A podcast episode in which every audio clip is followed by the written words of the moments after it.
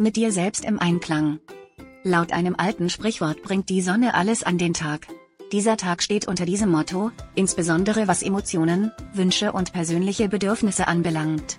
Sofern du diesen nicht unterdrückst, dürftest du ein paar Stunden der inneren Harmonie erleben. Ein Energieschub. Heute hast du besonders viel Energie. Es bleibt dir überlassen, ob du diese für eine außerordentliche Leistung nutzt oder den Energieschub anderweitig auslebst. Ein befriedigender oder sogar beglückender Umgang wäre 100%iger Einsatz für ein Ziel.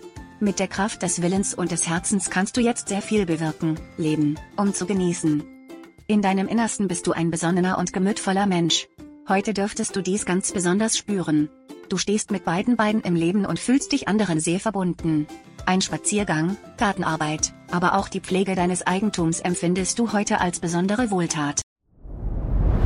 Dir hat dieser Podcast gefallen? Dann klicke jetzt auf Abonnieren und empfehle ihn weiter. Bleib immer auf dem Laufenden und folge uns bei Twitter, Instagram und Facebook.